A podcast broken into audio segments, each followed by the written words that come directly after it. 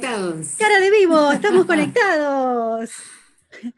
¿Cómo andan? Buenos días, buenas tardes, buenas noches. Allá en España. Buenas noches. Buenas tardes, Chile. Hola, buenas tardes. hola a todos. Hola a todos. Hola, hola. A todos y todas. Hola, hola. Somos los primeros, la primera charla. Pero qué Sí, qué- orgullo, qué orgullo, chicos. La verdad. Ante todo, gracias a los organizadores de estas jornadas maravillosas, Silvia Aira, Gonzalo Moreno y Sebastián Arias, por convocarnos para, para bueno, este gran acontecimiento. Hoy pensaba cuando me levanté temprano en la mañana, esas cosas que uno piensa, decía, cuando yo empecé en esto, hace algunos años ya, no existían este tipo de eventos. No sé qué, opinan ustedes, pero estar desde hoy sábado hasta dentro de 15 días, todos los días con charlas, talleres, con la gratuidad, el acceso, la virtualidad que nos permite estar conectados en un contexto dificilísimo como el que estamos viviendo, la verdad es que no podemos hacer otra cosa que estar agradecidos de participar de estas jornadas de, de- de doblaje apto para todo público. Así que gracias, gracias y gracias. Gracias Marcos Padró, director Gracias de a vos. doblaje. Gracias Ale Graue, actor, colega. Gracias. Mario de Candia desde Asturias. Muchas gracias. Ceci Valenzuela desde Chile. Gracias por la invitación. Claudia, Claudia Panone desde Barrio Norte, Recoleta. Y Emilia, también directora, por, por estar, en- Gracias por, haberse, por, por- por haber tenido la mejor de las predisposiciones para estar hoy un ratito juntos y, y charlar acerca de, de lo que nos apasiona y que tiene que ver con el doblaje de novelas en otros idiomas, esas novelas turcas que, que la verdad tanta llegada ha- han, han tenido a lo largo de, de todo este tiempo, novelas de la India, de Corea, etcétera, etcétera, etcétera. De Japón. De Japón, de Japón, por supuesto. Chinas. Vamos a hablar un poquito de todo eso. Preparamos un- una suerte de PowerPoint, porque me parece, me- parece que organiza un poquito más este, la muestra, el acceso a, a- a algunos videos que les quiero compartir. He aprendido mucho en estos meses, he aprendido a manejar el Zoom, he aprendido a, a equivocarme también, por supuesto a no ponerme mal por equivocarme. ¿Ven, ven ahí el, power- el, power- el PowerPoint? ¿Se Sí, ve bien? Sí. La perfección. Excelente. Pero no puedo pedir más. Gracias a Carlos, nuestro técnico, que la verdad que nos ha ayudado y mucho y está siempre ahí también preparado ante cualquier inconveniente. Voy a correr este panel. La gente me escribe, la gente me escribe por privado. No me escriban en este momento, no me escriban, por favor. Bueno, doblaje de novelas turcas y en otros idiomas es lo que nos convoca. Algunas imágenes ilustrativas eh, de, de las que a mí me parecieron, mm, qué sé yo, más, más significativas. El sultán es él, que se dobló en Chile y allí está Cecilia Valenzuela justamente para poder conversar también sobre ese proyecto. Duele amar de la India, ¿sí? Qué lejos, qué lejos. Allí estuvo Ale Graue, Hanako, Hanako Yan, dirigida por Emilia, El Sultán dirigido por Marcos. Trabajamos mucho tiempo, dos años. Eterna esa novela, eterna, Dos eterna, años eterna. cortitos. Dos años. Father is Strange, Corea, ¿sí? Ahí también estuvo mm, Marito de Candia. Y la Panone, que está en todos lados. La Panone está en todos lados. En el, Sultán. En todos lados. Bueno. Porque en la variedad está la diversión, Noelia. Exactamente, exactamente. Es así. Bueno, em, quiero empezar pasándoles un fragmentito justamente mm. de la participación que tuvo Claudia en la novela del sultán y que dice más o menos así. Señorita Filial, no lo haga. La niña no tiene nada que ver. Lo mismo se aplica a mi hija Nasu Effendi. Y me la quitaron igual. Y tú sabes dónde está. Sé que me has mentido todo este tiempo. Y sé que ellos han sido los que la mataron. También como fueron los que mataron al Pasha. No es cierto. Juro que hallaré a tu hija. Es una promesa. Lo juro. Fidial, dame a la niña. Si me la das, les diré que te dejen ir. Siempre fue un gran mentiroso, Pasha. Le juro que no. Bien. Permitiré que se le acerquen. ¿Por qué tanto sufrimiento? ¿Por qué tanto sufrimiento? ¿Y qué pasaba en Huele a Mar? Esta novela de la India donde estuvo Ale Graue. A ver qué pasaba por ahí con este personaje que me parece que era un poquito malo, Ale. Me quedó claro. Tiene que ver. Un poco reiterativo. Tiene que ver con vos. No sé, si se, no sé si se entendió. Bueno, chicos, em, género dramático. ¿Les gusta trabajar con el melodrama en sí? ¿Qué características tiene? ¿Qué, qué, desafíos tiene para cada uno de ustedes? ¿Cómo, ¿Qué vivencias, qué han experimentado? Graue, primero. Bueno, sobre todo como veíamos en la escena de recién, creo que son, sobre todo al ser este, extranjeras, tienen como, como una especie de lenguaje muy particular, ¿no? Justamente hay un melodrama que hasta excede ese melodrama que nosotros por ahí consumíamos acá más jóvenes viendo las famosas telenovelas mexicanas o colombianas donde ya había mucho melodrama. Este es como que te, triplica la apuesta, ¿no? Y, bueno, hay mucha cosa de esto, ¿no? De, reiterar de qué estabas haciendo, pero qué estabas haciendo. No, pero dime qué estabas haciendo. Y no, y no te lo digo, y no te lo digo. Eh, es divertido. A mí me, es como, es dramático, pero es divertido grabarlo porque te causa como una especie de, risa. Eh, pero bueno, justamente... Y sobre, todo, sobre todo que tienen palabras muy graciosas, ¿no? En, otro en otros idiomas que muchas veces nos paramos a escuchar ¿qué dijo? Y es una cosa como, no sé, que es tío, y el tío es para ellos una cosa y para nosotros es, algo gracioso. Con el, filipino pasa bastante eso también, ¿no? El filipino que tiene palabras del español, del inglés y, de su lengua, entonces de repente hay un engrudo de cosas que es muy, muy, muy divertido. Sí, ni hablar, ni hablar. Creo que un poco a mí, yo siempre digo, me libera grabar eh, cosas de otro idioma que no sea inglés en original, porque a lo mejor al saber inglés uno está todo el tiempo tratando de eh, eh, como hasta te diría traducir simultáneamente, ¿no? Cuando los guiones por ahí no acompañan tanto, estás como todo el tiempo cambiando, tratando de, no, para, en realidad le dijo así, cambiémoslo así. Cuando no entendés el idioma original es como te entregás por completo al guion y decís, bueno, me relajo y grabo lo que evidentemente dice. Ahí el problema aparece cuando de repente hay un choclo muy grande de texto y hay un solo timecode y no sabes por qué parte va. sí, sí, sí, sí, Entonces vos todo y de repente llegas hasta una parte y dices, listo, termina acá y el personaje sigue hablando un minuto y medio más. bueno, yo estoy seguro que en la escena de recién, que le decía, dime qué hacías con ese hombre, dímelo ahora, el dímelo ahora estoy seguro que lo metimos, que no estaba en el guion. Pero todo el tiempo, claro, es para estirar, para tratar de cubrir las boqueadas, que se complica. ¿Y cómo es, eh, Emilia, dirigir proyectos, por ejemplo, en japonés? ¿no?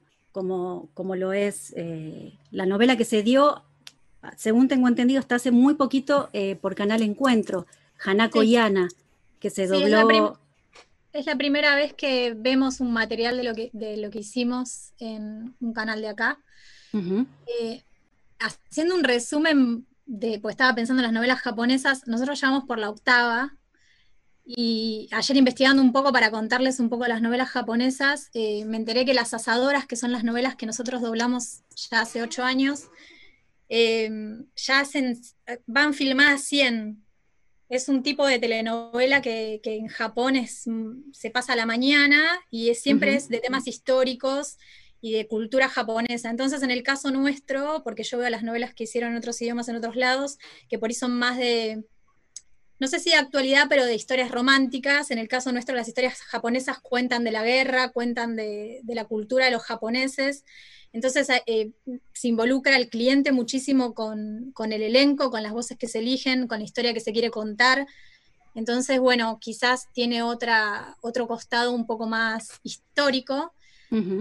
Pero bueno, al, fin y al cabo, lo, que más me gusta de las novelas estas, y creo que los actores que fueron grabando los protagónicos más que nada, es que terminan enamorándose y en los últimos episodios todos lloran y los termino abrazando cuando terminan de grabar porque se súper encariñan con la historia y grabamos tres meses sin parar hasta que se termina y bueno, hay que despedirse de los personajes que, que está buenísimo.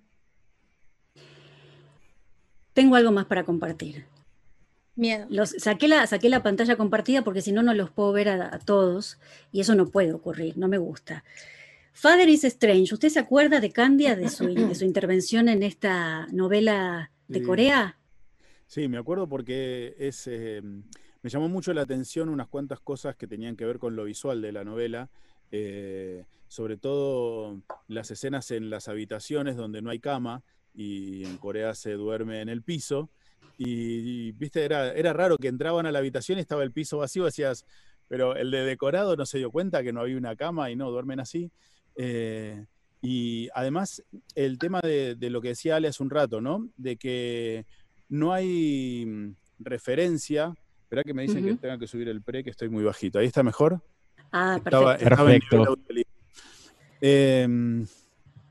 no hay referencia eh, desde, el, diálogo original, entonces también es muy difícil interpretar, sobre todo en las novelas asiáticas, como las japonesas, eh, o en este caso eh, esta que era coreana, la intención desde, desde, lo emocional del personaje, porque mm, las actuaciones son todo mucho como más planas.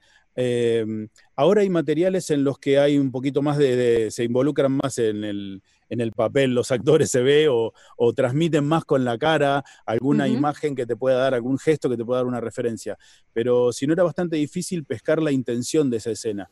Y lo tenías que hacer dentro de todo, con lo que vos sabías que era una traducción, que necesariamente había tenido cambios, que necesariamente había tenido adaptaciones y que no eran las palabras textuales dichas por el personaje.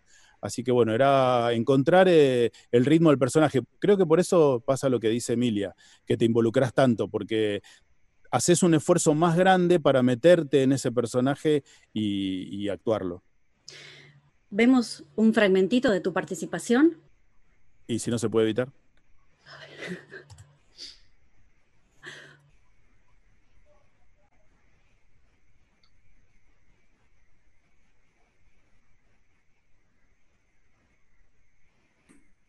Yo no escucho el audio, perdonen. No sé si tampoco. No, no pero así está mejor, está mucho mejor. Muy bueno tu trabajo, Mario. La verdad, se nota, se nota menos. Sí, sí, sí. Bravo. Pero Yo pensé que lo iba a hacer en vivo. Claro, tal cual, eso. Claro, tenés que... pero acá dice compartir sonido de la computadora. Por favor, se los pido. A ver. A ver de nuevo.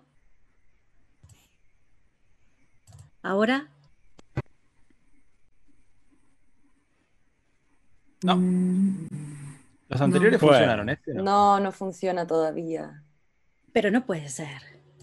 Pero a Mario le quedó muy bien de verdad eso, ¿eh? Puede fallar, ¿viste? Sí, Estamos sí, pero como decimos nosotros, bordado quedó. Sí, sí, bueno, Ay, nosotros. Hasta que no, arregle el, tema del audio, vos recién, Mario, contabas que, ellos son poco expresivos, ¿no? Me, pasó. Me pasa. Perdóname. No, no, no, sí. No, no, a mí lo que me pasa, eh, sobre todo en las orientales, todo lo contrario, a mí me, sobre todo el canto final que tienen, que, me, es tan pegadizo es tan bruto, por momentos es hasta incluso agresivo, que me deja como choqueada a ver si lo tengo que hacer tan exagerado o no. O sea, como que tenemos que ir cuidando un poquito eso. No sé si Emil está de acuerdo. Eh, me pasó especialmente con las, con las orientales. ¿no? De, eh, sí, son cosas guturales que hacen que es difícil, digamos, extraerse de eso y ponerle un neutro normal, porque no deja de ser un melodrama, una novela que puede estar planteada en diferentes eh, países eh, latinoamericanos. Entonces es, es complicado. A mí me pasó eso, al menos fue mi, mi experiencia. Sí, a mí me parece que son idiomas con, unas lenguas bastante más duras. Ahora estamos haciendo una, una, mm. una serie en, al noruego. Y nada, son idiomas que tienen muchísimas consonantes y suena todo muy tío, muy duro. Y entonces no sabes cuándo el tipo está tratando de romper eso y está tratando de ser un poco más eh, amable o, un poco más íntimo. La, expresión. Parece como muy, muy, en, eso muy, muy enojado. un poco con Mario también. Es como todo el tiempo está enojado y de repente está diciendo algo muy lindo, ¿no? Claro.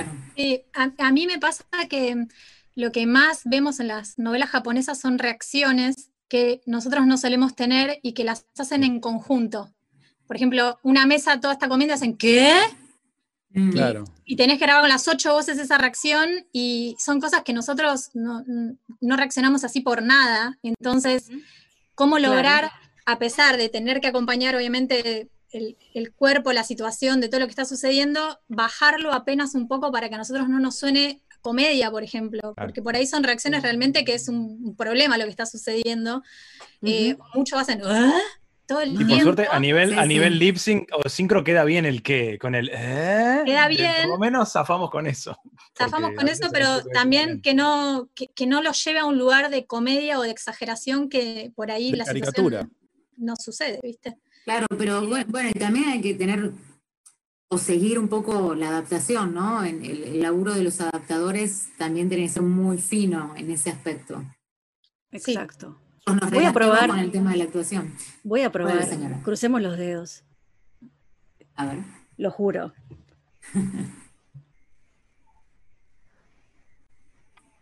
no, hay algo que no está funcionando. Desconozco, sí. sí, Carlos, Carlos, compartime, el papá es un extraño. Papá es extraño. No sé qué pasó con el, con el audio. Desconozco qué pudo haber pasado, ¿eh? Una lástima, porque estaba, yo estoy compartiendo el sonido de la computadora, pero no sé qué, qué habrá ocurrido. Bueno, pero somos, viste, la primera charla, así que nosotros somos los encargados ah, de que sí. mal de India. Todo, todo. Le había puesto, le había puesto borde a los videos, le había puesto una, un, diseño, un diseño de plantilla, le había puesto letra, la letra linda, todo. Ah y de repente desapareció. Ya lo cerré, lo volví a abrir, todo, ¿eh? pero no, no sé qué, no sé es La tecnología puede fallar. a ver. A ver. No. Algo me dice que es el formato Parece que del origen no estaba con audio. No, no, no, estaba todo con audio, está todo chequeado. Todo chequeado. Es un tema, me parece, del, de acá de la, de la plataforma, puede llegar a ser. Ah, ok porque yo estoy compartiendo el sonido de la computadora y de hecho hace un ratito lo escuchamos. Y, mm, sí. sí, los otros videos se escuchaban perfecto. Mm. Carlos. Bueno, che, no se puede escuchar, no se puede escuchar. Pero ¿cómo hacemos? ¿Cómo hacemos sin la referencia? Lo estamos escuchando ahora, Mario, mira qué linda voz mientras, tiene. Mientras Carlos, mientras Carlos hace su, su trabajo técnico, em, en el caso particular del Sultán, por ejemplo, que fue una novela que tuvo muchísimos episodios interminables, como dije hace un ratito, 315, una cosita así. Un detalle. un detalle. ¿Cómo, ¿Cómo encara uno y cómo sostiene ese personaje durante tantos episodios? ¿no? Estamos hablando que por lo general estas, estas, estas series, estas novelas tienen alrededor más de 100 capítulos. ¿Cómo, es el trabajo desde, desde lo actoral? Y después los directores me dirán qué pasa desde la dirección para sostener a ese personaje. ¿Que hay algún tipo también de, averiguación que ustedes hacen previamente de cómo es, qué es lo que está pasando, cuál es el contexto, de qué va, eh, qué, qué, le está pasando a ese personaje? ¿Hace una investigación previa o lo van conociendo a medida que se va desarrollando la grabación. Estamos intentando. ¿Los directores? O... No, la pregunta para el que lo quiera responder, pero digo, desde lo actoral, en primera instancia, Ceci, ¿cómo, mm. ¿cómo haces con, novelas de las que vos participaste, turcas? Porque es importante este dato.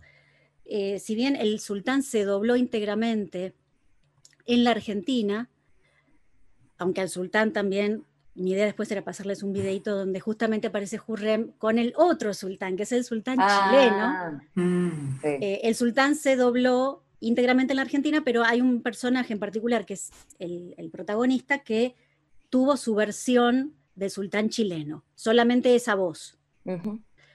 Marquitos, y las, eh, las mil y una noches también las el caso inverso. Por lo mismo. De hecho, por lo mismo se dobló solo ese personaje, o sea, se duplicó en el fondo eh, aquí en Chile. Exactamente. A mí me pasa un poco con estas eh, como eh, teleseries que son, son tan tan largas, sobre todo las turcas, eh, claro, como El Sultán, o por ejemplo, no sé, yo hice una teleserie que se llamaba Sila, y claro, eh, sucedía como en un pueblo, como súper desierto, súper des- así como pueblito pequeño, eh, entonces ahí sí toca un poco como investigar sobre como la- las como los códigos, que no, ya no es Estambul, que igual se, se, puede como asimilar un poco como a nuestra cultura, son mucho más machistas, hay un montón de diferencias, pero, pero, pero es distinto cuando ya te metes como en, en los interiores de Turquía, hay otros códigos, hay, eh, hay tradiciones, hay un montón de cosas de las que sí está bueno igual eh, empezar como a, a como investigar. Y de la duración, eh, a mí me pasa que más que sostenerlo, eh, me tengo que hacer un trabajo para no mecanizarlo. Eh, como ya son tantos capítulos, ya se sabe de memoria casi cuándo va a, eh, a respirar la mona, eh, cuándo, qué, cómo va a responder, cómo se va a mover, cómo va a mirar. Como que hay que hacer un trabajo de repente de como remirarla como Ujú. darle una vuelta y para que no se empiece a mecanizar el trabajo y uno no se vuelva aburrido para uno y no se y pierda como esa vida que tiene que tener. eh, Pero es interesante lo que decís, eh, Ceci, con respecto a esto de mecanizar, de alguna manera uno se hace como que lo toma como propiedad de uno ese personaje, ¿no? Y Ujú. pasado, como vos decís, de que sabés hasta cómo respira, que a veces uno a lo largo de la experiencia que tiene en este medio, eh, a veces incluso no, no necesitas ni siquiera mirar la escena. Mm.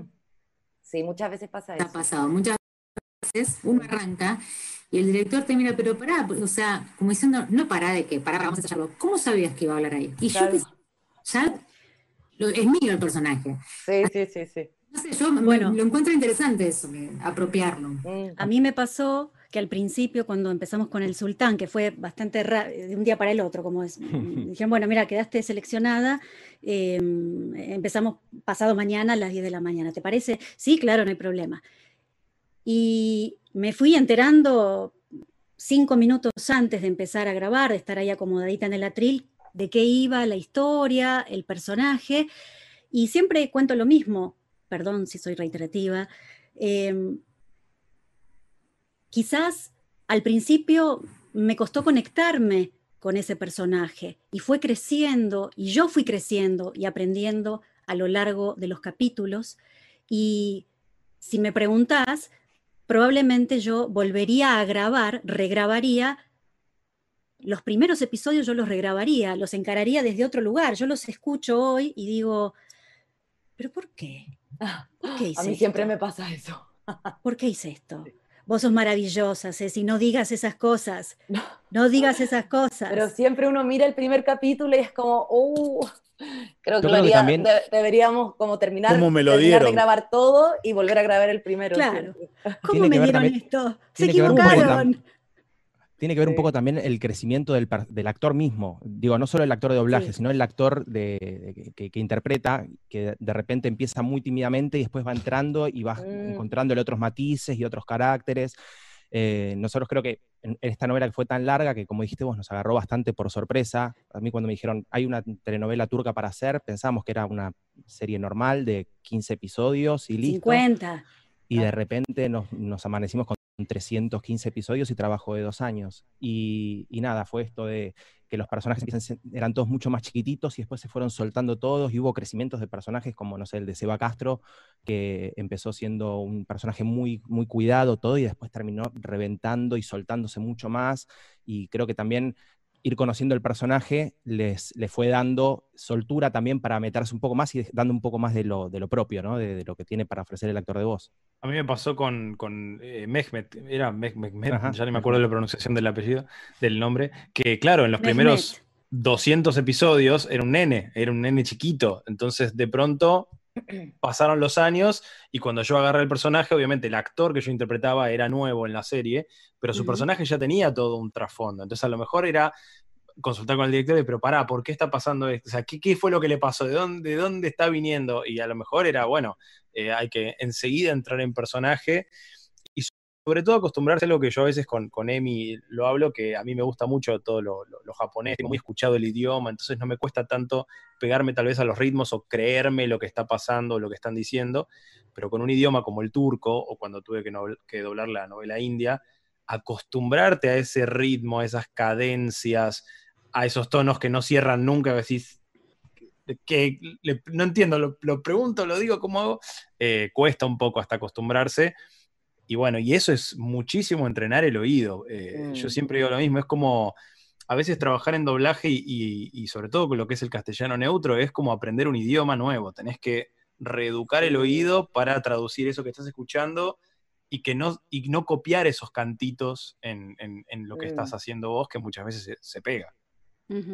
Bueno, todos los Sí. idiomas tienen una musicalidad, me parece. Son Sí. todos música. Exactamente. Eh, A mí A mí me pasa mucho con no las de copiarla. Brasil. El tema es A no pasa mucho Ah. con las de Brasil. O de repente el italiano también es terrible. Es que son idiomas muy parecidos al español, además. Entonces, Y todo alargado. Bueno, Bueno, y muy parecido al, el al argentino, portugués, o sea, el como portugués al te va. cantito argentino. Querés sí. copiar ese acento. Bueno, los, Sí, los sí. argentinos somos, i- somos italianos que hablan en español. Por eso. Claro. La, o sea, la cadencia. Pero es hacerlo neutro es muy difícil. Ceci, ¿alguna vez tuviste la experiencia de doblar al neutro una película argentina? Porque No. acá pasó. Acá, No. acá te- hemos tenido que doblar películas Sí. argentinas al Novelas. neutro. Novelas. Series, sí, novelas. Ah, Claro. bueno, Sí. hemos, hemos doblado novelas sí. chilenas, Yo creo que es más Eh, desafío eso neutro. pero no al argentino. No Bueno, pero qué Bueno. difícil eso aparte, ¿no? La manera en la que uno habla cotidianamente, borrarla y, y escu- escucharla encima y tener que... Qué Me tocó una vez grabar una teleserie que era como del campo chileno. Es una cosa que, o sea, ni uno entendía. Y además había muy buenos actores chilenos. Eso lo hacían muy bien. Era muy difícil, muy, muy, muy, muy, muy difícil calzar eso y como, y uno se va también con el tonito, porque como uno es chileno, imagino que a ustedes también les pasa, doblando el argentino, Claro. uno se le va el, el cantito y es como ya no, esto Claro. no está neutro, ya repitamos. Sí, sacarse el chip del neutro. Hicimos entre caníbales. eh, acá en, Sí. lo dirigió Cebarias, justamente. Y mm, eh, bueno, muchas veces sacarse el chip, sacarse el chip del, del neutro y hacerlo en argentino tiene su, su- su complicación cuando uno todo el tiempo eh, está hablando en neutro, ¿no? Ya el neutro es, en- es un, es Pero, otro len- pero es un entre lenguaje- caníbales. No, no, entre neutro. caníbales fue en neutro, pero digo, Claro. cuando, cuando nos tocan, en su momento hacíamos muchas cosas para encuentro y nos teníamos que hacer, este, hablar en argentino, ese chip, ese pasaje del, del neutro al argentino Sí. era, No Tu cerebro- a, Tu es está seteado para hablar en neutro cuando te sentás en el atril. Entonces, si tenés Sí, que hablar en sí, ¿qué pasó? Sí, Claro. sí. Y es, es un Una, cosa que me quería rescatar de- de- del tema de la preparación, que había sido tu, la pregunta que originó esto. Sí. Eh, tiene mucho que ver, y no es porque estén acá, que los directores como Emilia y como Marcos eh, te cuentan eh, no solo el background de la escena, del personaje, de la novela, que lo, o sea, que eso es valiosísimo para que vos sepas qué vas a hacer, ¿no?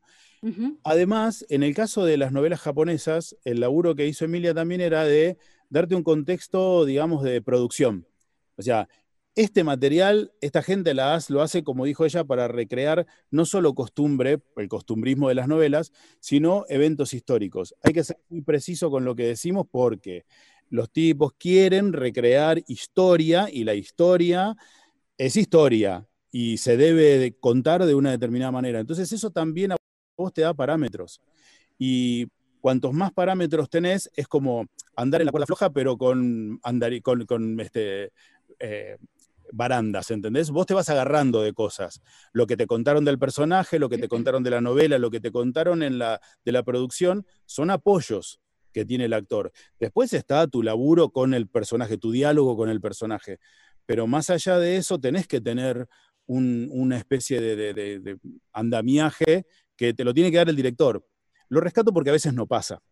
y yo les iba a decir que justo en, las novelas japonesas, ya van muchos años que las hacemos, entonces em, empezamos a encontrar una manera de trabajar los materiales.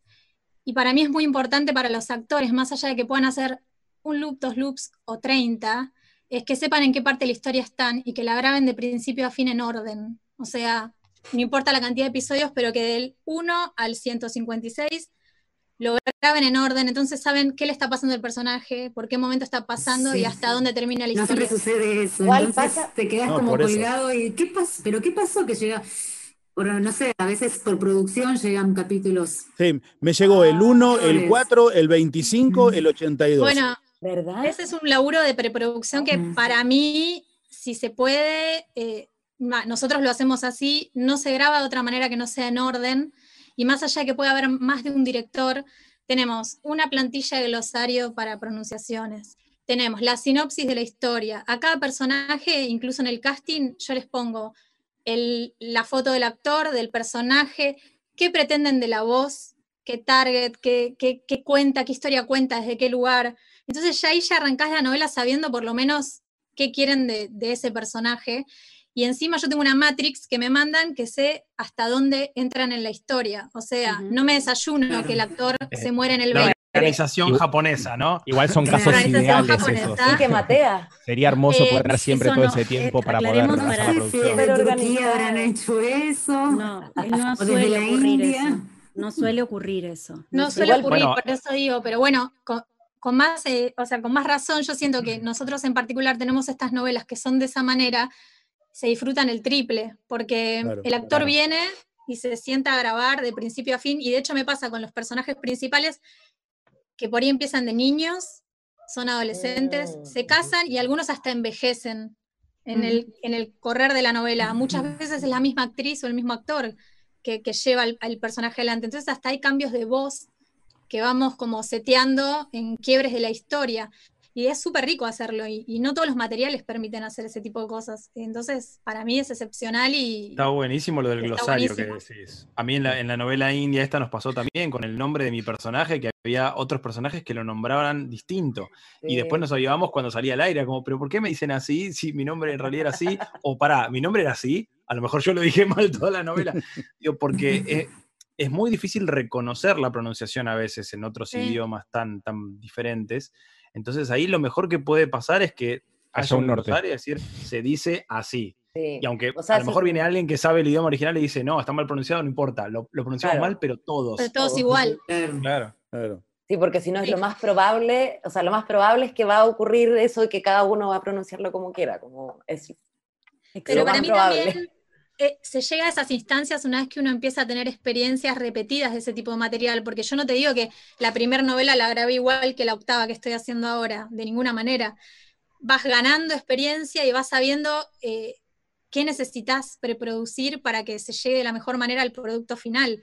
Y creo que eso es un compromiso que se va desarrollando a poco, no, no, no puede ser, viste, que te manden, o, te pasa, hay materiales que te mandan y no te mandan la, tira entera. Sí, es, la exigencia de cada, de cada cliente. De cada producto. Eh, pero hay que aprovecharlo. Hay que aprovecharlo cuando sucede para también mejorar los que no te pasa que te manden las cosas así. Y Marcos, ¿qué, ¿qué tenés en cuenta al momento de armar un casting? todo lo primero que tengo en cuenta, trato de buscar un match de voz ideal, siempre dentro de lo posible. Y después lo que refuerza muchísimo es la actuación. Para mí actuación mata match de voz siempre. Eh, a mí particularmente me pasa eso. Quizás la voz no es tan parecida, pero siento que hay un actor que le puede dar muchísimo más o algo mucho más rico desde lo actoral. Yo prefiero ir con, esa voz que con alguien que tenga la voz idéntica, por ejemplo. Eh, a veces, perdóname, a veces buscan parecidos físicos con los actores de doblaje. Termina sucediendo, pero. A veces pasa. pero realmente no es algo muy adrede, pero de repente dices, este es igual a tal, dáselo, obvio. Sí, pero pasa mucho en el atril. Pasa mucho, esta es igual a Panone. Esta, decime que la vas a hacer con Panone. Sí, sí. Dáselo a Me ha Panone. pasado, Sí, me ha igual. pasado, Che, mira, eso es igual. Y sí, lo puse, claro. Bueno, también pasa muchas veces que uno termina encasillando muchas veces actores que, no sé, hacen la, la- la misma clase de actores, eh, no sé, siempre Mm. adolescentes o siempre, O siempre malos. O siempre malos, o siempre rubias, eh, no sé. eh, O Siempre siempre negros. adolescentes. Siempre- siempre negros. un poquito Bueno, pero para el actor a veces ayuda, Siempre drama. Bueno. Siempre drama. Con En- en Hurrem el pasó que viste que, que la actriz, fueron dos actrices, tuvo una primera parte con, Mm. con Meriem, que sería como la más querida, y después de repente cambió. Y hubo una duda ahí con, con el estudio en relación a si yo continuaba, si mi voz continuaba, o si se me cortaba la carrera directamente, se me cortaba el trabajo, y eh, iban a tener que hacer otro casting. Y Bueno, finalmente, con, con- con Patricio Lago también pasó eso, que empezó haciendo Ujú. a- al hijo, que tenía 8 años, fue creciendo y de repente tuvo 45. Y a Pato no es una persona que le tiendan a dar eh, personajes de voz eh, grave o, o fuerte. Ujú. Fue un gran desafío para él afrontarlo y, y- y bajarse a sus graves y, y hacerlo de otra forma. Eh, pero creo que también, bueno, es eso el crecimiento del personaje. Él lo había hecho desde el episodio 1 y lo terminó haciendo hasta el episodio 300. Es un desafío hermoso aparte para, para el actor, que, te- que de repente te den algo distinto a lo que venís Sí. haciendo siempre. Y con respecto al parecido físico, a veces te pasa que te ves reflejado un poco en, en- en el que Ah. estás haciendo y, y fluye más, fluye mejor. Salvo que si te dan algo que nada que ver Mm. y decís, che, no, no, para mí mi voz no, no, le, no le va, no le va. Y para el director te dice, sí, le queda perfecto, pero yo no me la estoy creyendo. Y bueno, eso a veces atenta contra el trabajo. Pero pasa a veces que uno dice mientras lo está grabando como, uff, no le queda nada a esta voz a este personaje, o sea, mi voz a este personaje, y después uno ya va el- eh, ve el producto completo y es como, mira, sí, podría Claro. ser, sí, sí, le pega. sí. Como, pasa de todo, ¿sí? Pasa de todo. Pasa de todo. Hay personajes con los que uno realmente se encariña y dice, pero ¿por qué? ¿Por qué tengo que ser humilde? Sí, le quedó bien, quedó perfecto. Bueno, no sé, perfecto aparte, no, creo pero que- creo que es importante que- bien. el actor cuando se sienta y agarra el, el- el guion y empieza a hacerlo, sienta que está cómodo, porque eso va a hacer que la grabación después fluya de otra forma. O sea, si ya le, su- le suena algún ruido, lo va a hacer con desconfianza y no va a poder sacar todo lo que podría llegar a sacar. Exacto. ¿Y vos, Emi, en relación a los castings? Y nosotros eh, tenemos el- la dificultad de que muchas voces las castigamos y las elige alguien que habla japonés. Entonces, escuchan, yo siempre tengo la teoría de que escuchan cosas que nosotros no podemos adivinar.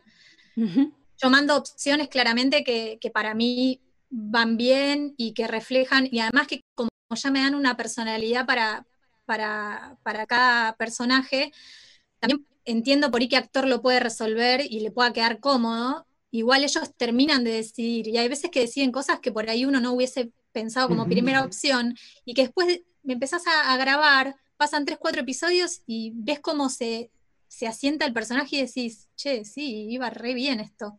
Viste, como cosas que, que vas como aprendiendo. Y, y me pasa también algo muy importante que me parece loable decir, que es muy importante el compromiso del actor, porque son novelas que por ahí con los protagonistas son tres veces por semana, más allá de que uno sea prolijo, adapte Gente los textos, responsable. necesitas gente responsable porque se hace muy cuesta arriba cuando Que tenga disponibilidad. cancelan horarios, porque hay como una, una maquinaria muy enorme para mezclar, entregar a tiempo, tener todos los personajes terminados, que quede lindo. Y si eso no va también con algo personal del trabajo, de- del día a día, de, de lo ameno, de tratar de grabar bien y responsablemente, este, te volvés loco con estas series que son tan largas. Sí. Entonces es, sí, el casting se piensa también con la responsabilidad que pueda tener el otro de ponerse la camiseta hasta sacarlo, porque si Aparte, no... típico que te llega, viste, como acá, digo, en, en- en Argentina siempre nos tomamos el, el verano de vacaciones, ¿no? Entre por ahí diciembre, ¿no? Y justo te cae una de estas series Claro. en diciembre para empezarla en enero. Y se te va todo el mundo un mes de vacaciones. Es como. Nos ha pasado que yo me he ido de viaje y mi Ujú. En el Sultán lo, lo tuvieron que cambiar. Y después te, te pasa este fenómeno de lo que son eh, las redes sociales y los foros, porque hay, hay, hay una movida muy grande afuera que al menos yo no estaba enterada, que son los foros, los fanáticos de, de todas las series que las novelas que vean, cómo cambiar, y empiezan a comentar, no, cómo cambiaron la voz del personaje, por favor, que vuelva, o no hagan esto, o me gusta, o me gusta más esta, pero hay, hay, hay. Y todo. panones fotos en la playa. Digo, no, no, Claro, vuelvo, sí, no sí. vuelvo ni loca. Por eso, el compromiso, además de la, de, de la disponibilidad horaria, pasa también porque, bueno, si una novela llega, lo que pasa que, bueno, si tenés planeado un, un- un viaje, imagínate, que, que tampoco... Sí. No hay Además, excusa, Claudia, te fuiste y abandonaste tu personaje. Pero ahora, pero ahora ya tenemos la, tenemos eh, la grabación remota como Claro, eso es lo que hecho la pandemia. Es la No, distancia. bueno, pandemia pero también es- no es lo con micrófono. No es lo mismo un proyecto, no decía que no es lo mismo un proyecto de dos, tres meses que uno de dos años. Claramente el coordinar esas Bien. cosas se vuelven como un poco más descontroladas. Pero si son dos, tres meses, sí se puede atajar eso desde el casting. Decirle, este proyecto está pensado hasta tal mes, vos podés estar, cumplir. Si te vas una semana, adelantamos el material esa semana. O sea, se puede organizar si uno prevé esas situaciones y salen sin problema. Mm, Lo venimos haciendo y se puede. Pero bueno, eh, es de los dos lados. Tener el material. ¿no? Lo que que vos decías. Emi, de- del cliente que te mande, si son 100 episodios, a lo mejor a veces tenés la suerte de que te mandan los 100 de una, entonces vos ya los mandás a traducir y ya tenés todo listo y arrancás a grabar con un relax o con una fecha de entrega más, este, eh, más clara a la distancia. Y eso para el actor también está lindo que te digan, che, mirá, vamos a estar grabando de acá hasta acá. Entonces vos te organizás también, eh, eso está genial. Retomo algo que dijo recién Claudia en relación a la trascendencia internacional en América Latina, que tienen muchos de los proyectos que nosotros, en los que nosotros trabajamos, en los que estamos incluidos. Y es así, uno, a uno lo invitan a participar, a no sé, entrar en Facebook a el grupo de series otomanas con una cantidad de gente que, que la verdad es este, eh, impresionante. Y, y de hecho, muchos de esos proyectos no se emiten, por ejemplo, en Argentina. Vos, Ceci, nos contarás qué pasa en Chile en relación a esto. Y sí se dan en otros países de América Latina, donde tienen la mejor de las repercusiones, gente que te escribe, que te pide saludos, y vos no tenés, no tenés noción de la llegada televisiva que tiene, eh, por ejemplo, bueno, en mi caso el sultán, eh, Esel se dio, Ceci trabajó en Esel, trabajó en otra que se llama Madre también, y Esel se dio acá por Telefe, eh, y seguramente se ha dado en otros, en otros países. ¿Qué pasa? ¿A qué creen que, a qué creen que se debe esto de la, de la, de la trascendencia? ¿no? Los proyectos se toman un avión, vuelan, llegan y tienen muchísima aceptación en otros, en otros países. A ver, tomo, tomo la palabra si quieren y después mis compañeros refuerzan. eh, el, para, yo recuerdo, el primer fenómeno acá, al menos en Argentina, fue Las Mil y Una Noche. Pero el fenómeno pasó, además de que obviamente era una novela que no era ni mexicana, porque mucho, ni brasilera, Mm. este, era una, un idioma totalmente nuevo. La gente, eh, yo escuchaba comentarios mismos de mi familia o de allegados, se maravillaban con lo que eran las imágenes de Turquía, eh, con las mansiones, las casas desde donde estaban filmando, porque son, eran mansiones, era todo rico, era todo majestuoso. Eh, y yo creo que ese fenómeno entró para conocer la cultura de, de otros, de otros países, que, que no puedes viajar o no te pones a investigar en internet y la tenés en una novela que además del melodrama, eh, el romanticismo que puede haber o la historia que se repiten porque son novelas, o sea, siempre hay un malo, una buena, una tercera, una discordia, se repiten, pero el agregado que, que, que se encuentra en estas producciones es que son como majestuosas, al menos en la, de- la- la de Son, mega producciones.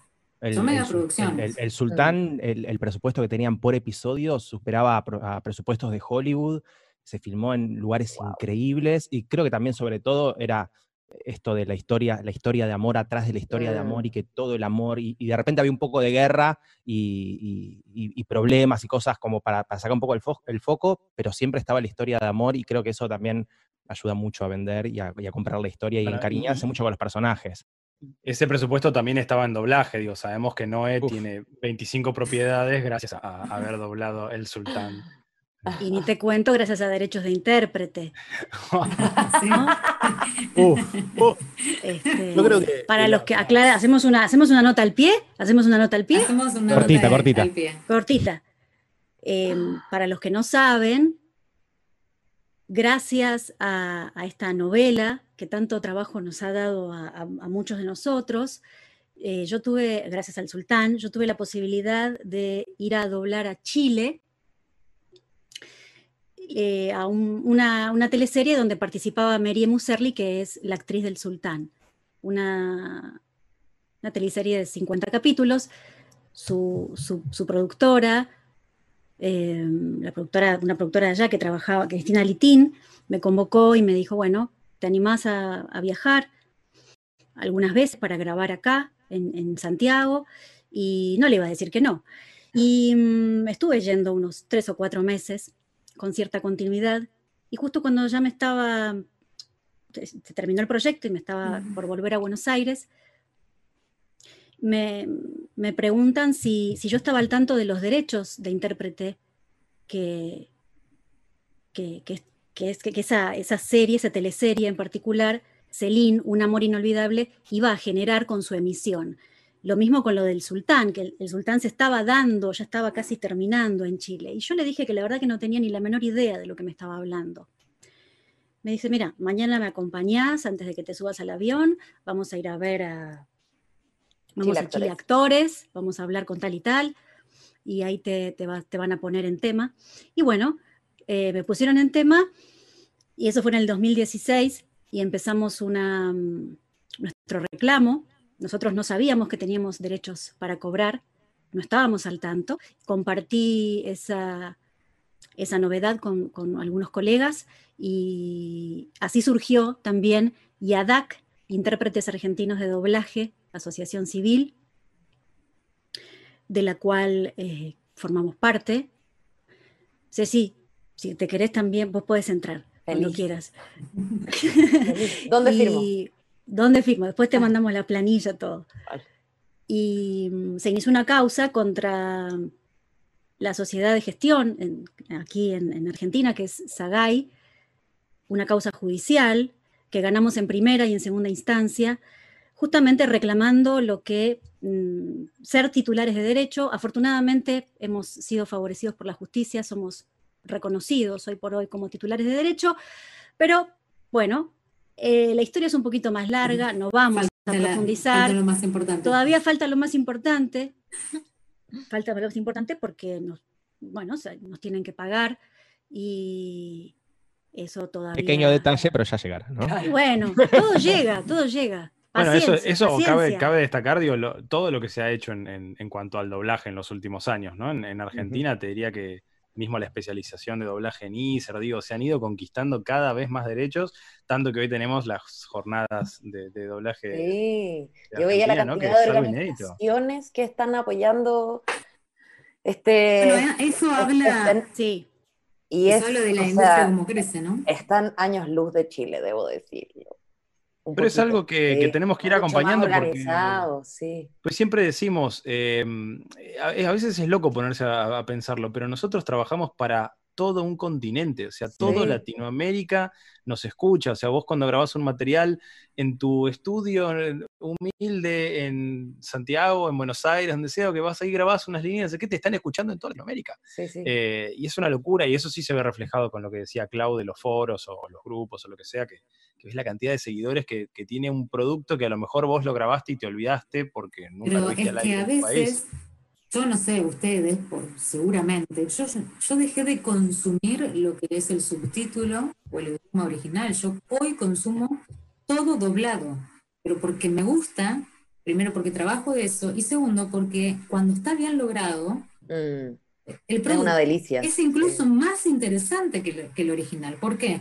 porque vos le prestás atención solo a, las imágenes y a lo actoral, no tenés que estar desconcentrándote en, leer subtítulo que perdés lo que está sucediendo. Y si está hecho con un buen doblaje, es, es un placer. Mm. Un buen doblaje, el de todos nosotros. Un buen doblaje de todos nosotros, que encima me quedé con los videos, me quedé con los videos guardados en una carpeta. Bueno, por eso, el buen doblaje, porque no llegamos a ver el de Mario. No llegamos a ver ni el de Mario, ni el de Mario, ni el Lo vamos a estropear ahora. ¿Para qué? Bueno, bien. Está bueno comentar con esto que están hablando, primero de que uno se empieza a dar cuenta del alcance ahora con la tecnología, que no es lo mismo cuando yo arranqué, que todavía digitalizábamos VHS, a lo que pasa ahora y también para tomarse el laburo mucho más en serio, porque antes había como mucho, bueno, sí, lo hacemos, qué sé yo, se ve en todos lados. Y hay el, el famoso quién lo ve. El fanático, ¿quién lo ve? Un montón de gente, hagámoslo lo mejor posible, por favor, se los pido, porque aunque sea muy chiquito, o una miniserie, o un episodio unitario, lo que sea, tenemos que trabajar para pensar que lo ven millones y, y que tiene que salir lo mejor posible. O sea, siento que no tenemos que olvidarnos ni un día de eso cuando trabajamos. Es mucha responsabilidad. Algo, algo, importante para destacar sobre esto, que, ¿no? de la expansión que tiene el doblaje latinoamericano. Em, yo tuve la posibilidad de estar en España y no sé si Mario vos lo comprobaste, al menos yo lo comprobé en su momento en Netflix. Eh, estando en España, tenían la opción del doblaje latino, además del sí, todavía existe, todavía es así. Bueno, entonces imagínense que no solamente el latinoamericano, ya es más allá. Sí, sí. Usamos el Atlántico. Bueno, acá, bueno, en España se sabe que de, creo que de las pocas cosas buenas que, si no la única que dejó Franco, fue justamente nacionalizar las producciones audiovisuales y hacer que todos los las películas, las series, las novelas, todo lo que se pase en, televisión sea doblado y, por lo tanto también en cine. Entonces, eh, eso hace que el 100% de la producción extranjera en España se vea doblada por actores españoles. Eh, podemos discutir la calidad, la no calidad. Yo creo que hay estudios que se diferencian por la calidad y estudios que la verdad deberían dejar de doblar en España. Esa es mi opinión personal.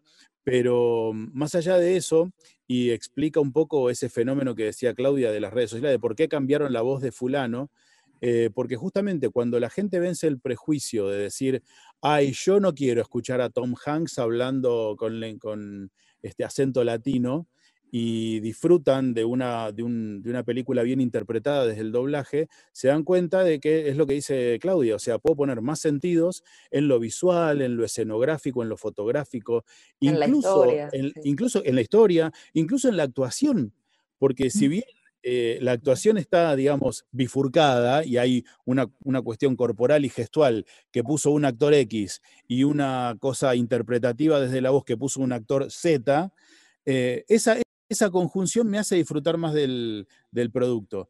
Y eso hace que la gente se fanatice y que para las personas la voz del sultán sea René Sagastume. Y a mí no me importa que el chabón se llama no sé qué, no sé qué. Para mí es ese fulano. Carlos. Cuando cambian ese, me cambian ese conjunto, ya no me, me resulta tan fácil ver el producto.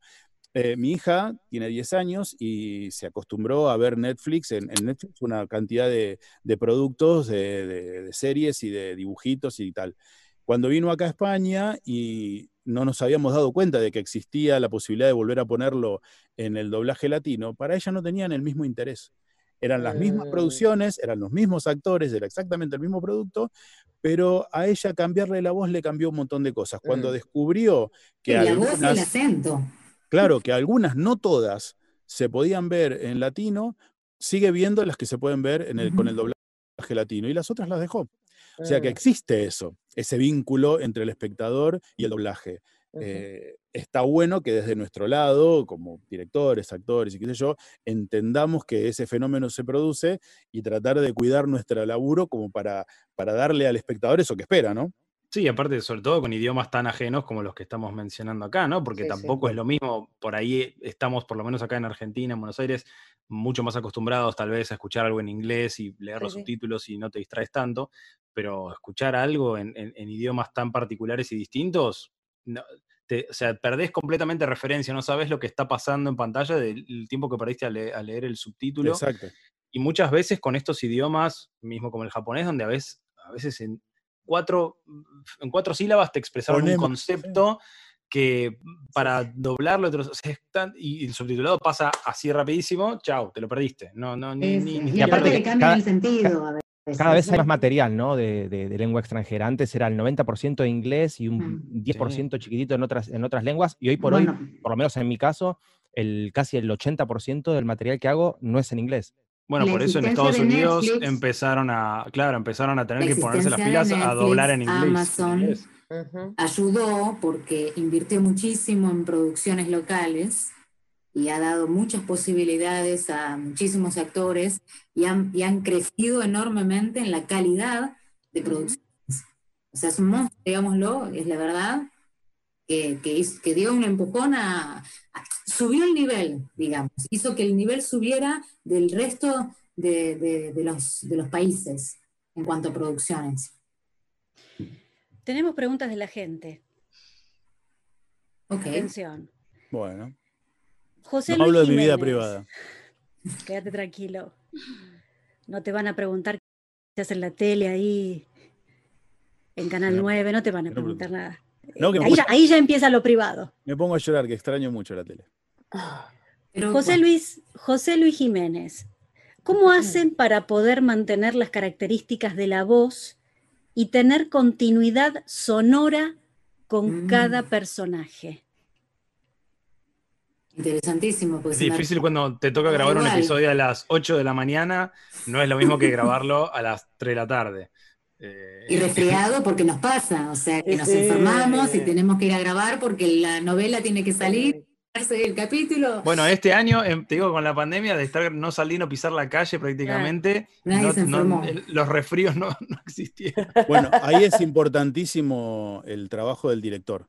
El director es el que te dice, está fuera de, no, Mm. mirá, y te hace escuchar un pedacito de un episodio anterior, entonces para ayudarte a vos a, a- a acompañar ese registro, es muy importante lo que dice José Luis, ¿era?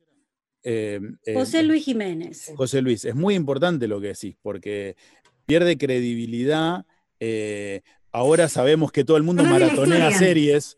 Y, Claro, de un episodio al otro saltó. Claro, y, y no puede Claro. ser que una persona, o sea, nosotros por ahí tenemos un mes, cuando hay suerte, una semana, dos semanas, tres días entre una grabación y otra, de un episodio y otro, y por ahí para la persona esa diferencia no existe porque ve un episodio atrás de otro, y es lo que digo, hay que respetar ese producto. Eh, y lo, lo que se hace es eso, es un trabajo en conjunto de uno, de, de- de- de conservar en la cabeza la biblioteca de personajes que está, con los que está trabajando, y del director, por otro lado, diciéndole, no, no, no, Mario, te está yendo, no era así, no, Sí, no es- sí. no eras tan grande, no, no, no, era, no, era tan atrás, un poquito, y, y eso te ayuda.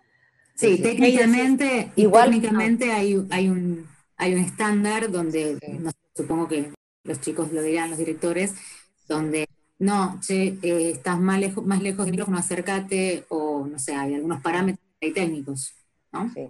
Igual pasa un poco que alejándose, o sea, como que lo que voy a decir no sería nada si no estuviera el rol del director diciéndote, no, estás muy aguda, te saliste, está muy grave, bueno.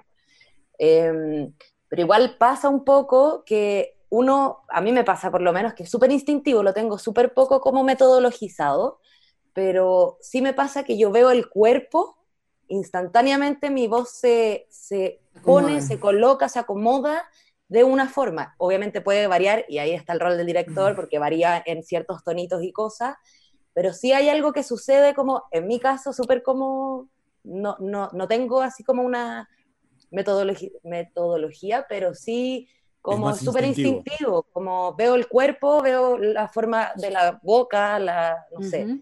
y algo sucede con mi voz que instantáneamente, eh, ya, Sí, y- estará un poco más grave. No sé si les es pasa, ¿no? aguda. Pero a no ser que sea un personaje muy estereotipado, donde uno tenga que hacer un ejercicio con la voz y componer un personaje, Exacto. normalmente hablamos con nuestra voz natural Exactamente. Claro. todos los días. Eso iba a decir, en las novelas, eh, en mi caso, por ejemplo, lo- la única vez que me pasó fue eh, en una novela de Brasil, donde me, me dieron un papel de una señora eh, de 70 años, 65, 70 años.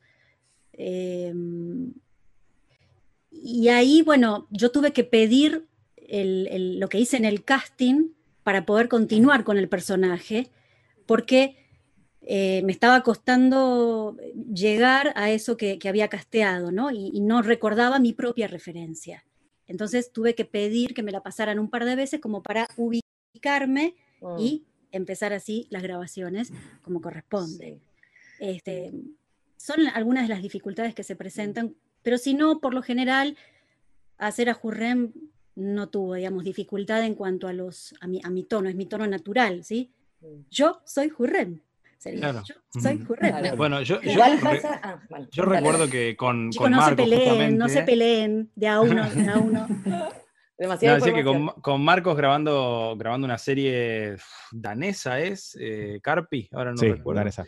Em, el primer episodio donde aparece mi personaje era en un lugar muy frío, con mucha nieve, y yo justo estaba engripado, estaba resfriado, y mi personaje todo el tiempo era todo el tiempo se sonaba la nariz, pero recuerdo que grabamos el episodio que nos reíamos de esa coincidencia y sin embargo tuvimos que hacer algunas retomas porque a veces las Ns no, demasiado. existían. Tapas demasiado porque yo estaba destruido, entonces hubo que hacer alguna retoma, pero mirá cómo de pronto algo de la vida cotidiana mía afectó cómo sonó ese personaje en ese episodio y justo por suerte, por suerte estaba el frío también en el Ayudó al frío de...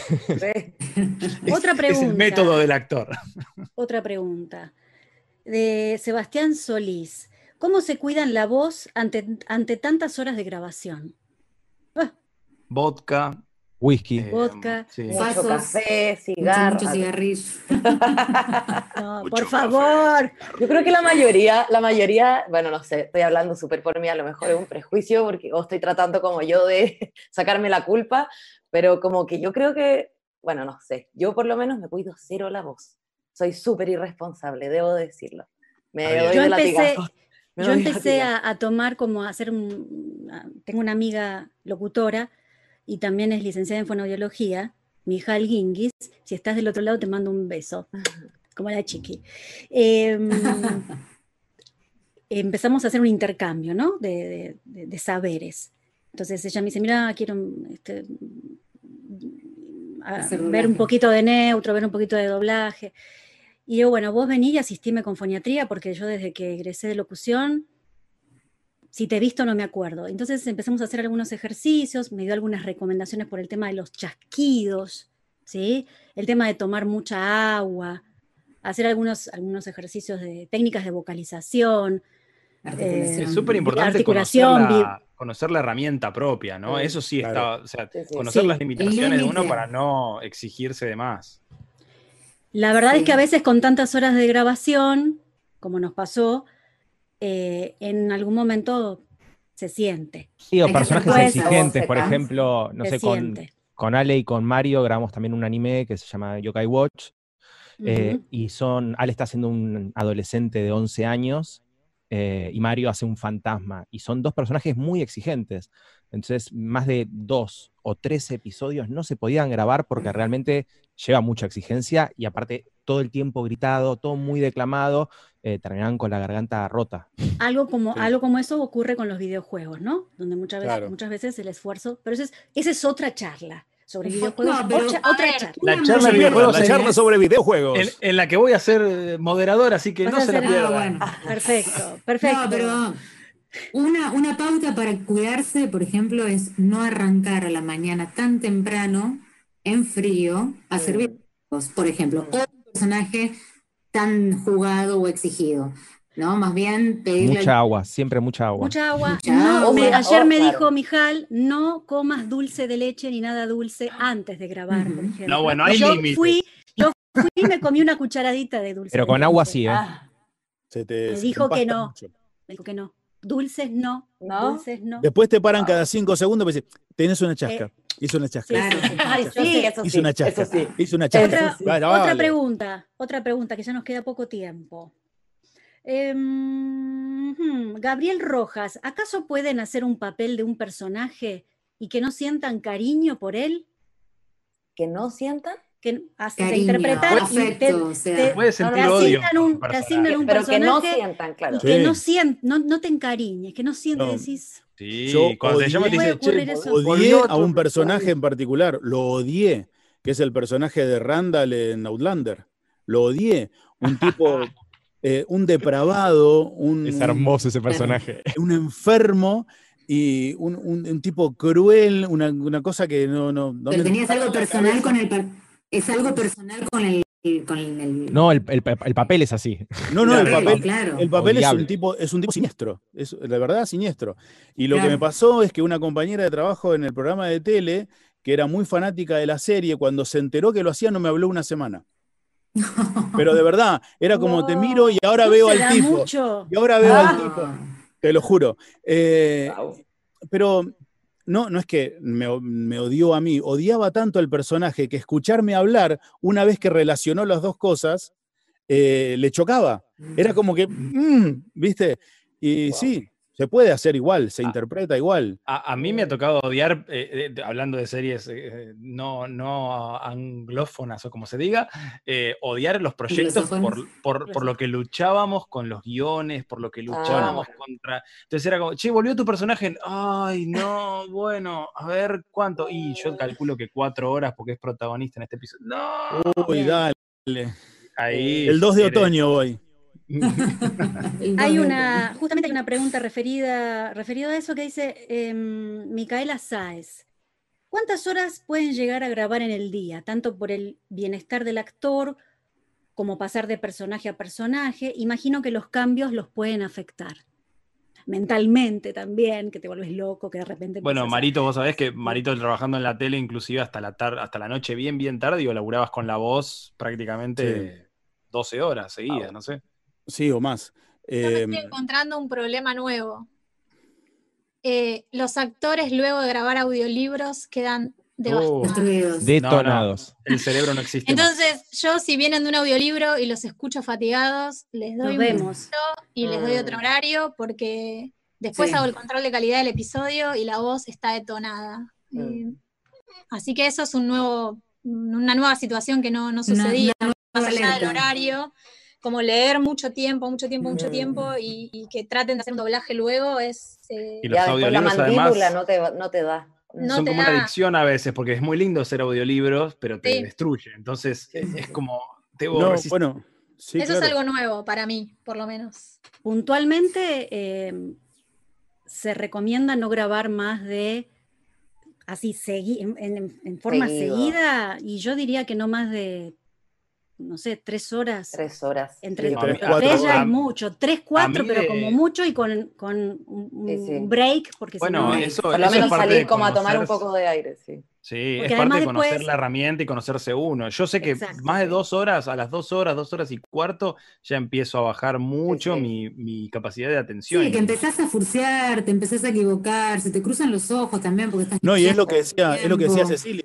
La mandíbula llega a un punto Mm. en que ya la articulación no es la verga, es Sí, como, que, Claro, sí. como que acaba de salir del dentista, ¿viste? Que- A, a veces a los 10 minutos ya pasa no le servís a bueno, nadie. es otra cosa. bueno, Eh, muchas veces no hay, el aire no se puede dejar prendido adentro de la sala y eso complica Sí. un poquito la situación también. Sí. Este, Sí. ¿Quién dijo que era fácil todo esto? Ah, ¿Quién dijo Es un que era trabajo. ¿Quién dijo que era solo leer? No, trabajar ¿Quién dijo que era solo leer? ¿Quién fue el atrevido? Pero la con respecto, con respecto a lo que dijo, lo que preguntó eh, Micaela. televidente o la televidente, eh, pasar de un personaje a otro es divertido. O sea, yo lo encuentro muy interesante. También tiene que ver con, con el actor que hay en uno que puede hacer diferentes cosas, eh, diferentes personajes. Eso está, está bueno.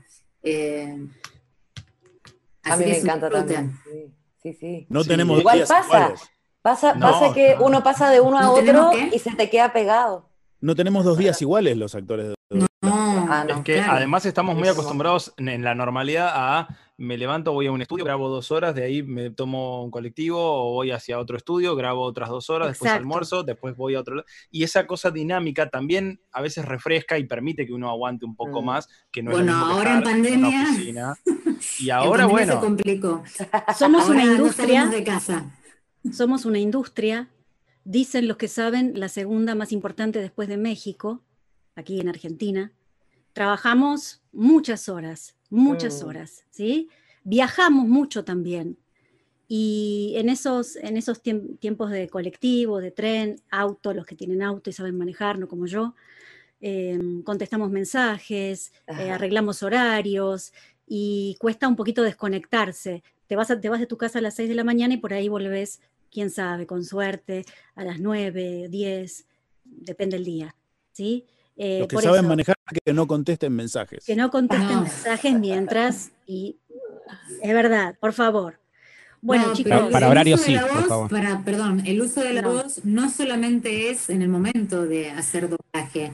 Entonces, el cuidado es continuo, porque además, entre doblaje y doblaje, uno habla con la persona Mm. que vive, hace un llamado telefónico, o va, no grita, todo el tiempo el uso de la voz es continua, es de Sí. prácticamente, no sé, Yo he 19 llegado a ir a, después de grabar a, a un barcito a almorzar y encontrarme con colegas y, perdón, pero voy a almorzar, necesito descansar. Entonces Sí, estábamos claro. ahí, pero no, no, me charlemos hables, porque no no, me puedo más. Déjame no me, cuentes de- no me cuentes del horóscopo, de cáncer, de Leo, no me interesa O ¿qué le nada. háblame pasó a tú, Jurem? háblame tú, pero no te lo voy a Claro. contestar. Claro, sí, perfecto. Bueno, chicos, agradecidísima de, de que hayan nuevamente querido participar de esta, de esta primera charla, ¿sí? Eh, la verdad es que más allá de los desperfectos técnicos, habíamos creado un, un PowerPoint con todo amor, con todo cariño, que lo voy a guardar en el cajón acá de... Nunca se pudo. Mándaselo a Mario, así lo aprovecha. quedar, va a quedar, yo se los voy a pasar, se los voy a pasar para que, para que vean que yo lo arm- que, que está armado, que, que están los videos, que está cada uno.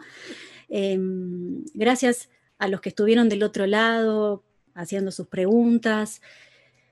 Quédense ahí porque ahora a 16.30 empieza otra charla, cuando nos reímos del doblaje, así que todavía hasta las 7 y pico de la tarde tenemos dos charlas más por delante, así que no se vayan y sigan, porque esto sigue hasta el 19 de, de diciembre. Aprovechen, insisto, que pueden acceder, eh, hagan preguntas, aprendan, ¿sí? No, no pasen, no, no- no dejen pasar esta gran, gran oportunidad que la verdad es que sería una lástima.